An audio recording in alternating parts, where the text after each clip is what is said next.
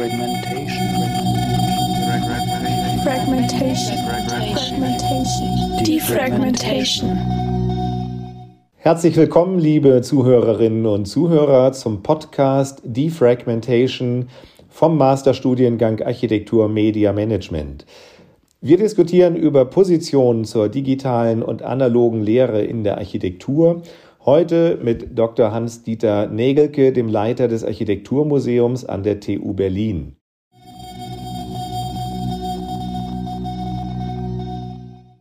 Herr Nägelke, Sie waren im Jahr 2001 Gründungsgeschäftsführer des Schinkelzentrums für Architektur, Stadtforschung und Denkmalpflege der TU Berlin. Sie sind seit 2003 Leiter der Plansammlung und seit 2007 Leiter des Architekturmuseums der Technischen Universität Berlin in der Universitätsbibliothek, wie es vollständig korrekt heißt. Ein Architekturmuseum als Teil einer Universität ist eine Besonderheit in der Hochschullandschaft. Ihr Architekturmuseum wurde 1886 bereits gegründet als eine der weltweit ältesten Sammlungen seiner Art. Wir wollen mit Ihnen darüber sprechen, welche Rolle eine solche Institution im Kontext des Architekturstudiums für die Lehrenden und für die Studierenden spielt und wie sich die Angebote der Wissensvermittlung und Recherchemöglichkeiten verändern in Zeiten digitaler Transformation. Über die wechselvolle Geschichte ihres Museums ist zu lesen, dass es sich in 135 Jahren von einem Museum zu einem Archiv, von einem Archiv zu einer Sammlung und von einer Sammlung wieder zu einem Museum gewandelt hat. Das sind sehr unterschiedliche Rollen einer solchen Institution. Bitte schildern Sie uns, was sind Ihre Ziele als Leiter des Museums, was sind Ihre Angebote? Also mein Hauptziel ist natürlich die Dinge, die uns die Geschichte, jetzt weiß ich gar nicht, was ich sagen soll, entweder geschenkt oder hinterlassen hat, äh, in die Zukunft weiterzutragen. Das ist, sagen wir mal, meine, meine, meine Verpflichtung. Äh, und mein Wunsch ist es, die Dinge so gut wie möglich sichtbar zu machen und nutzbar zu machen. Und fragt sich, für wen? Also wer sind eigentlich die Nutzerinnen und Nutzer einer solchen Sammlungen. Und das ist sicherlich etwas, was sich im Laufe der Jahrzehnte oder auch der Jahrhunderte verändert hat. Wenn wir ganz tief eintauchen in die Geschichte des Architektursammelns, dann kommen wir ja bis zurück in die Renaissance oder noch weiter. Also die erste Motivation, ähm, Zeugnisse der Architekturproduktion, so nenne ich es vielleicht mal im allgemeinsten, Zeugnisse der Architekturproduktion aufzuheben, waren Aspekte der Rechtssicherheit oder auch sagen wir mal Aspekte des Nachnutzens dieser Architekturproduktion. Wenn man etwas archiviert hat, dann konnte man es eben später herausholen, um etwas zu reparieren oder weiterzubauen oder wie auch immer, also sozusagen diese Gewissheit zu haben. Das ist ja heute auch noch eine wichtige Geschichte, deswegen gibt es Sammlungen und Archive und Bauämter und all das, um eben diese Rechtssicherheit und Planungssicherheit auch im Nachhinein herzustellen. Aber sehr bald, spätestens in der Renaissance, kam ein zweiter Aspekt dazu und dieser Aspekt war im Grunde auch die, ähm, ja, die Schönheit der Architekturzeichnung oder das Besondere der Architekturzeichnung, also dieser Aspekt der Kunst- und Wunderkammer, wo man Modelle oder eben auch Zeichnungen oder ähnliches angefangen hat zu sammeln. Ähm, das ist heute immer noch ein wichtiger Aspekt und was dann später dazugekommen ist, spätestens mit der Gründung der Akademien, äh, im 17. und 18. Jahrhundert, also der Systematisierung der Architekturausbildung, ist der Aspekt, diese Dinge zu nutzen, auch für die äh, Lehre, kann man es ja schon nennen, also für die, äh, für die Ausbildung von jungen Architekten und heute auch Architektinnen. Ähm, und so ist auch unsere Sammlung in die Welt gekommen. Also Ende des 18. Jahrhunderts mit der Gründung der Bauakademie wurden Dinge zusammengetragen. Das ist so zeitgleich auch mit der Reform der preußischen Bauverwaltung. Und die Bauakademie war ja immer eng verbunden mit der Bauverwaltung. Und so ist es dann peu à peu gekommen. Und diese Dinge wurden dann gesammelt. Äh, und so machen wir es im Grunde genommen heute auch noch, also sozusagen die interessanten, die besonderen, die typischen Dinge zusammenzutragen, um sie, hm, zeigen im weitesten Sinne, ja, zeigen im Sinne einer, einer Ausstellungspräsentation, wie man das eben seit vielen Jahrzehnten oder Jahrhunderten macht, aber eben zeigen natürlich neuerdings auch äh, als eine digitale Sammlung, auf die jeder und jede 24 Stunden und sieben Tage zugreifen kann. Mhm. Über äh, genau diesen Punkt müssen wir natürlich äh, sprechen. Besonders interessant finde ich die jüngere Entwicklung Ihrer Institution. Äh, erst seit 2005 haben Sie einen eigenen Ausstellungsraum. Zuvor aber haben Sie schon bereits begonnen, Bestände Ihrer Sammlung online verfügbar zu machen. Seit 2006 läuft dazu dieses große Forschungsprojekt und damit sind Sie eigentlich digitaler Pionier. Ja, seit 2020 sprechen bei uns alle von äh, Digitalisierung. Sie tun das bereits seit 2006 und Sie sprechen nicht nur davon, sondern Sie haben es auch in die Realität umgesetzt. Heute nennt, man diese Strategie Digital First. Ähm, Sie haben über 150.000 Dokumente inzwischen digitalisiert und öffentlich zugänglich gemacht und zwei Drittel davon auch frei von äh, Rechten für jeden verfügbar gestellt. Das ist eine enorme Leistung. Äh, inwiefern glauben Sie, dass die Digitalisierung die Auseinandersetzung mit Architektur fördert und auch die Lehre besser macht?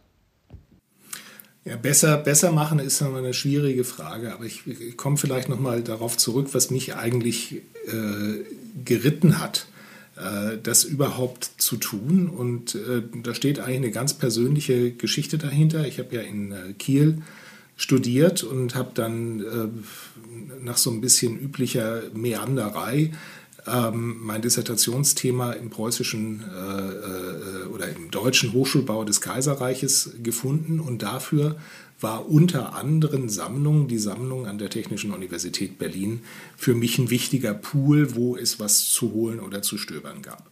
Nun muss man wissen, dass das eben in analogen Zeiten so gut wie überhaupt nicht zugänglich war. Also man musste, man musste einen Termin machen natürlich und dann wurde man vorgelassen und durfte vorsprechen und hat erzählt, was man was einen interessiert. Man hatte aber keinen Zugang zu irgendeiner Form von Katalog oder irgendwie sowas, in dem man selbst hätte recherchieren können. Also ich wusste natürlich, dass es diesen oder jenen Bestand dort gibt, ähm, der für mich interessant sein könnte, aber was es eventuell noch geben könnte, das wusste ich nicht. Nun, äh, mein Vorgänger war ein, ein wunderbarer ähm, bewanderter Mensch, der äh, auch ausgesprochen gerne geholfen hat und äh, der hat mir wirklich viele, viele Sachen ähm, gezeigt.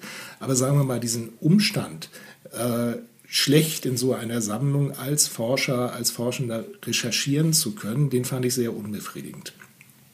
Ähm, und als ich dann diesen Laden übernommen habe oder schon im Grunde vorher mit dem Schinkelzentrum, wo ich mit dieser Sammlung auch arbeiten wollte, äh, habe ich mir meine Gedanken darüber gemacht, wie man das besser machen könnte. Und dazu gehörte dann für die Digitalisierung zunächst mal die Umsetzung dessen, was es gab, also ein klassischer Katalog oder ein Listen, Listenverzeichnis, Inventar, wie auch immer, in eine Datenbank, sodass man man kann sich das heute ja gar nicht mehr anders vorstellen, dass es anders geht, ähm, dass man also elektronisch recherchieren kann und im zweiten Schritt dann die Anreicherung dieser Datenbank äh, um Bilder. Und da war es tatsächlich so, ähm, dass ich damals mit großem Nachdruck äh, mir gewünscht und gefordert habe, ähm, dass wir das nicht irgendwie machen, sondern auf dem bestmöglichen Level, der 2006 zur Verfügung stand. Und interessanterweise ähm, ist es immer noch das bestmögliche Level. Also wir haben damals gesagt, also Scan once, use many scanne in der besten Qualität, äh, die du kriegen kannst. Da könnte man heute sagen, okay, man könnte, also wir haben auch Doppel A0 in 300 dpi und kleinere Formate in 600 dpi ähm, gescannt bei allen ähm, Farbtechniken, die damals zur Verfügung standen und die heute auch noch relevant sind. Heute könnte man vielleicht noch eine Schippe drauflegen, ähm, aber wir haben in einer Qualität gescannt, die jedes Objekt Faksimile-tauglich macht. Das heißt, wir können im Grunde um jede, äh, jeden Data-File aus der Datenbank ziehen, auf Papier ausdrucken und Sie würden ihn zumindest mit bloßem Auge, aber auch wenn Sie dicht mit der Nase rangehen, äh, nicht vom Original unterscheiden können. Also das war der Anspruch. Äh, zunächst einmal unter diesen verschiedenen Aspekten, die so eine Digitalisierung ähm, berührt. Da ist eben das Zugänglichmachen, was mir persönlich sehr am Herzen äh, lag, eben auch als, als Forscher, der ich bin. Als Wissenschaftler, der ich bin. Das Zweite ist aber natürlich auch, dass eine Digitalisierung, so wie auch die analoge Verfilmung, nur halt besser, äh, auch eine Form der Sicherung einer Sammlung bedeutet. Äh, und ich habe dann irgendwann dazugelernt oder mir selber auch vorgestellt, ähm, dass diese ja, verbreitete oder dieses, ja, dieses, dieses auf einem Schatz sitzen äh, im Grunde um der Sicherung von etwas auch sehr im Wege steht. Also natürlich kann man sichern, indem man äh, eine Kopie von der Kopie von der Kopie macht und das an verschiedenen Orten sozusagen, äh, wie, wie heißt er noch, ähm, der, der König aus den Nibelungen, das, äh, die, die Schätze äh, vergräbt, ja. Äh, mein Ansatz war dann anderer. Ich dachte, wenn es ganz weit offen ist und, und die Daten in hoher Qualität sich sozusagen verbreiten und auch von Datenbank zu Datenbank wandern, ne, in die deutsche digitale Bibliothek oder in die deutsche Fotothek oder in die Europäer, das sichert die ja auch nochmal. Und so sind wir dazu gekommen, eben auch sehr schnell sehr viel frei zu geben. Da waren wir sicherlich auch Pioniere, also neben dieser Digitalisiererei äh, und, und der Online-Stellung von Vorschaubildchen, wie das ja die meisten mittlerweile machen, haben wir dann eben auch gesagt, das, was wir an Qualität haben, zumal es ja mit öffentlichen Geldern hergestellt worden ist, das wollen wir auch maximal der Öffentlichkeit zur Verfügung stellen. Und so können Sie bei uns jetzt sozusagen bei dem, was gemeinfrei ist, wir müssen natürlich genau wie alle anderen auch die Urheberrechte achten, bei dem, was gemeinfrei ist, können Sie es so runterladen und sagen wir auf einen Klick und eine kurze Anfrage bei uns auch die höchstauflösenden TIFF-Dateien bekommen. Und alles andere, was noch Rechte bewährt ist, geht mit einer Verpflichtungserklärung und Sie kommen auch da problemlos ran. Und niemand zahlt für irgendetwas Gebühren. Das ist ein äh, großartiges Angebot, natürlich für Recherche, Forschung, aber äh, darüber hinaus ist natürlich äh, in dem Ausstellungsraum, den Sie haben, die Begegnung mit dem Original von besonderem Wert. Und wie Sie es selber äh, auch die Aura des Authentischen. Ähm, was vermissen Sie in der Digitalisierung? Sie haben von der Faksimile-Qualität gesprochen. Und was ist doch noch das Besondere des Originals? Also manchmal kann man es wirklich nicht gut unterscheiden. Wir haben auch schon Ausstellungen gemacht, die nur aus Faksimiles bestanden haben, wenn wir zum Beispiel im Musterraum der Bauakademie ausgestellt haben und äh, man konnte es nicht sehen. Also man konnte es wissen und dann irgendwie enttäuscht sein. Natürlich haben wir es rangeschrieben, aber äh, man hätte es nie, nie im Leben sehen können. Ähm, und dennoch, also ich, ich glaube mittlerweile, also die, die Vorstellung, dass ein Kunstwerk eine Aura hat, das, äh, das ist natürlich irgendwie tief in uns verwurzelt, weil wir auch diese äh, äh, Bindung an das Original natürlich tief in uns verwurzelt haben, was ja durchs Digitalisieren massiv in Frage gestellt wird. Ja. Ähm, Dennoch zu wissen, es sind Originale, ist die eine Sache, aber das zweite ist natürlich immer, Dinge physisch in ihrer originalen Größe und in ihrer ganzen Erscheinung miteinander in den Dialog zu bringen. Und das macht einen Unterschied. Das ist im Grunde äh, und eben als Menschen gemeinsam mit anderen Menschen davor zu stehen, ja, und in Kommunikation mit den Werken zu treten und in Kommunikation untereinander zu treten. Ich habe das jetzt im ähm, vergangenen Jahr sehr deutlich gespürt, dass es einen riesen Unterschied macht, ähm, wenn Sie in der Jury sind hm, und Sie äh, sind gemeinsam mit der Jury in einem Raum und stehen vor den ausgedruckten Plots, ja, die Sie natürlich genauso gut digital auf einem großen Bildschirm sehen können. Ähm, und Sie stehen gemeinsam davor und können von links nach rechts gehen und haben diese, diese physische, persönliche Bewegung mit, mit da drin, also dieses Hin- und Herwandern auch vor den Objekten und sich etwas merken und nochmal schnell wieder rüberschauen und so weiter.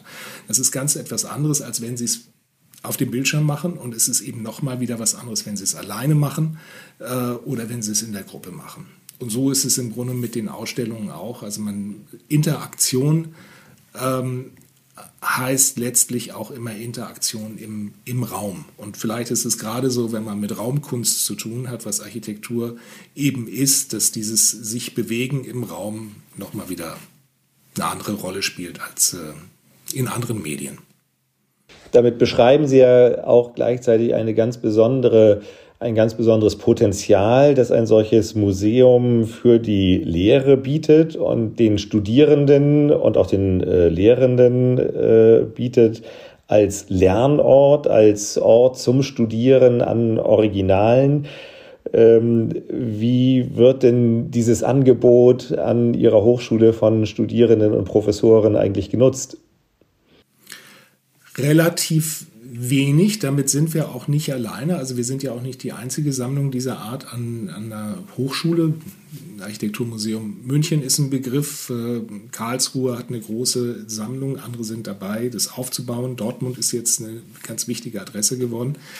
Ähm, es ist leider, leider so, dass äh, das Umgehen mit der Sammlung im Curriculum kaum verankert ist. Also die Bauhistoriker machen sowas natürlich manchmal, wo ich dann auch mal irgendwie einsteige und erzähle oder in, in Seminare einsteige. Die Kunstwissenschaftlerinnen und Kunstwissenschaftler tun das auch.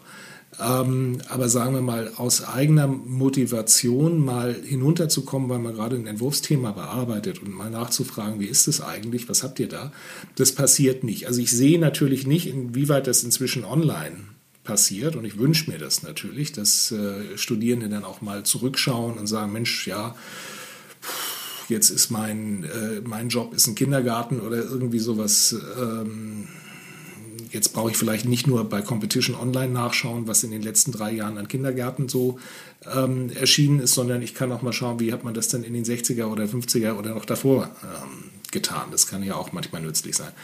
Das mag sein, dass das passiert. Vor Ort merken wir das eigentlich äh, nicht.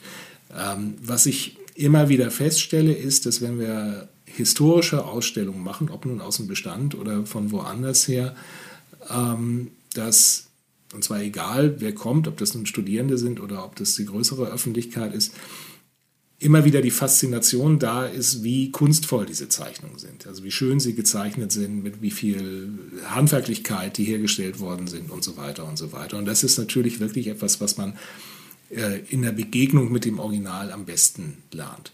Und gleichzeitig machen wir natürlich gerne Ausstellungen, die sich Gegenwartsthemen widmen, die sich auch der Praxis des Entwerfens heute äh, widmen, die dann wiederum mit dem Sammlungsbestand nichts zu tun haben.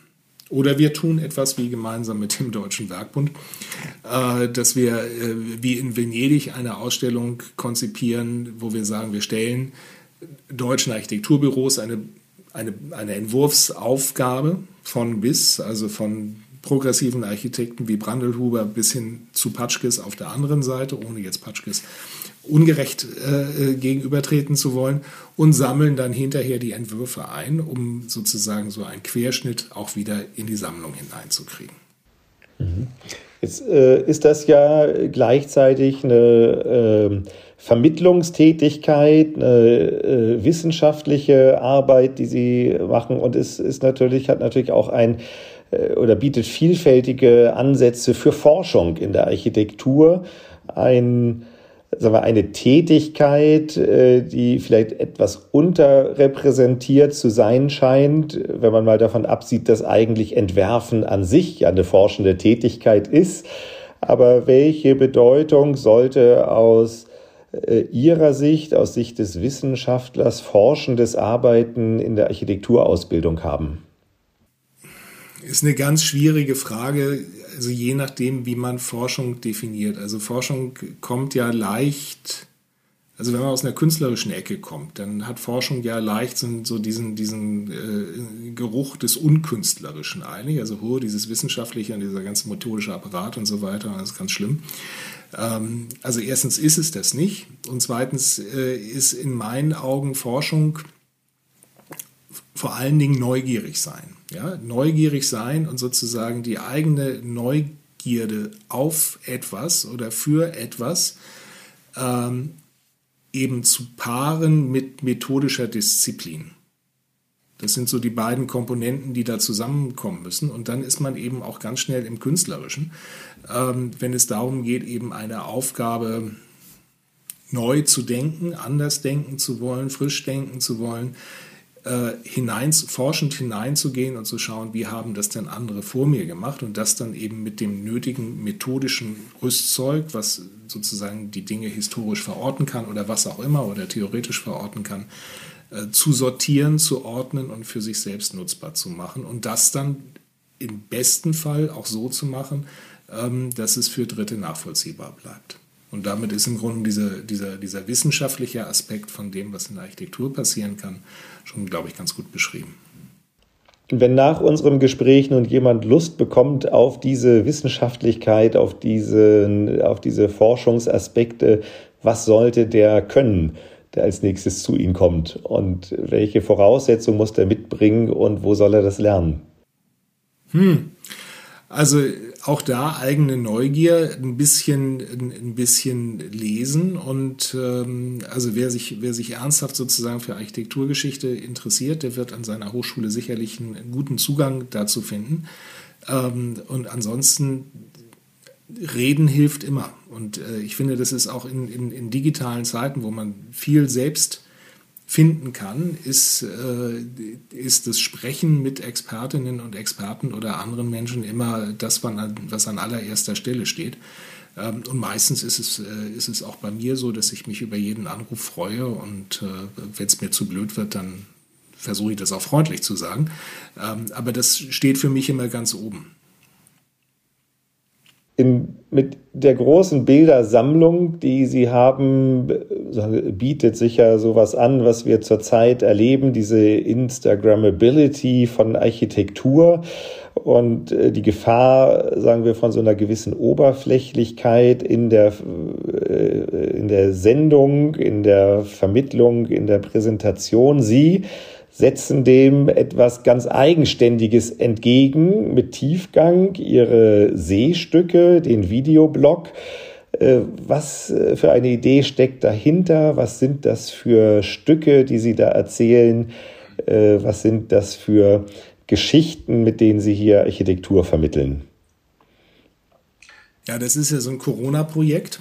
Also als, ähm, als der Lockdown im vergangenen Frühjahr über uns gekommen ist, da haben wir ja in den, in den Museen und Sammlungen auch alle überlegt, wie gehen wir damit um. Was wir bei uns im Haus relativ unproblematisch machen konnten, war eine Online-Ausstellung, die wir sozusagen aus einer Best-of-Ausstellung, die wir ohnehin schon irgendwo hatten, digital recyceln konnten und die, wie ich finde, ganz, ähm, ganz schön geworden ist, weil man dort sich einmal so durch die Sammlungsgeschichte hindurch bewegen kann und die Dinge auch ganz gut sehen kann.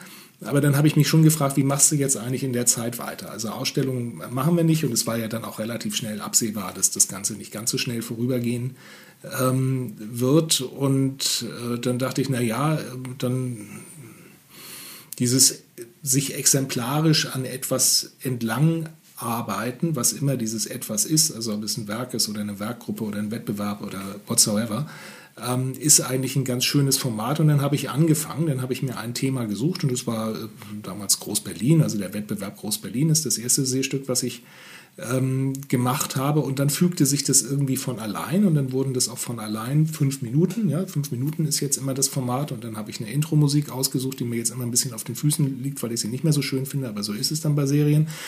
Ähm, und hinterher hat mir ein Freund gesagt, sag mal, das ist ja klassisches Bildungsfernsehen der 80er Jahre. Das meinte der als Kompliment. Hm, man kann das ja auch anders sehen. Also es ist so ein bisschen, es ist ein bisschen langsam, es ist ein bisschen analysierend, es ist also kommt sozusagen aus der klassischen kunsthistorischen Bildbeschreibung auch heraus, erstmal zu schauen, was sehe ich eigentlich, ohne gleich zu sagen, das ist der Reichstag oder sowas. Also im Zweifelsfall fange ich mit einer Linie an oder irgendwie sowas, um dann langsam diese Geschichte zu entwickeln. Und erst sehr viel später ist mir aufgefallen, dass meine äh, Prägung, als ich so 20 oder 30 war in der Zeit, Sie kennen das sicherlich auch noch, da gab es in der ARD nach dem Tatort sonntagsabends immer die, äh, die 100 Meisterwerke, aus denen dann die 1000 Meisterwerke wurden. Und ich glaube, ganz tief im, im Urgrund steht das dahinter. Äh, also über eine begrenzte Zeit, vier, fünf Minuten, ein Werk zu beschreiben und aus diesem einzelnen Werk heraus, wenn es gut läuft, auch einen größeren Horizont aufzumachen. Also für alle Fans des gesprochenen Wortes, die uns hier zuhören, dringende Empfehlung, Seestücke von Hans-Dieter Nägelke vom Museum, Architekturmuseum der TU Berlin.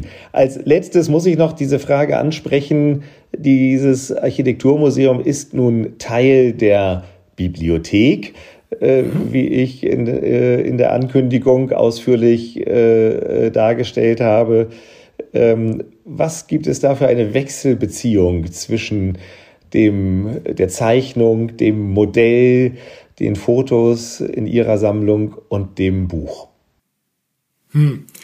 Die Wechselbeziehung gibt es in der Form eigentlich nicht. Es ist bei uns, äh, wie die meisten Dinge, äh, irgendwie historisch gekommen durch die Wechselfälle der Geschichte. Wir waren ja die meiste Zeit Teil der Fakultät. Wir waren gegründet worden in den 1880er Jahren als Teil eines Entwurfslehrstuhls. Also Julius Rastow, der Architekt des Berliner Domes und Entwurfsprofessor an der TH Charlottenburg für Formen der Renaissance, äh, hat diese Sammlung gegründet, um damit seine Lehre zu begleiten. Also er hat die verschiedenen Sammlungsteile, die es gab, zusammengefasst und wollte damit seine Lehre begleiten. Und so blieb es und irgendwann äh, natürlich mit der Moderne, mit der 20er Jahre Moderne spielte diese historische Bildung überhaupt nicht mehr die Rolle, die sie im 19. Jahrhundert gespielt hat. Und dann wanderte das so innerhalb der Architekturfakultät langsam an die Baugeschichte rüber und da blieb es dann auch.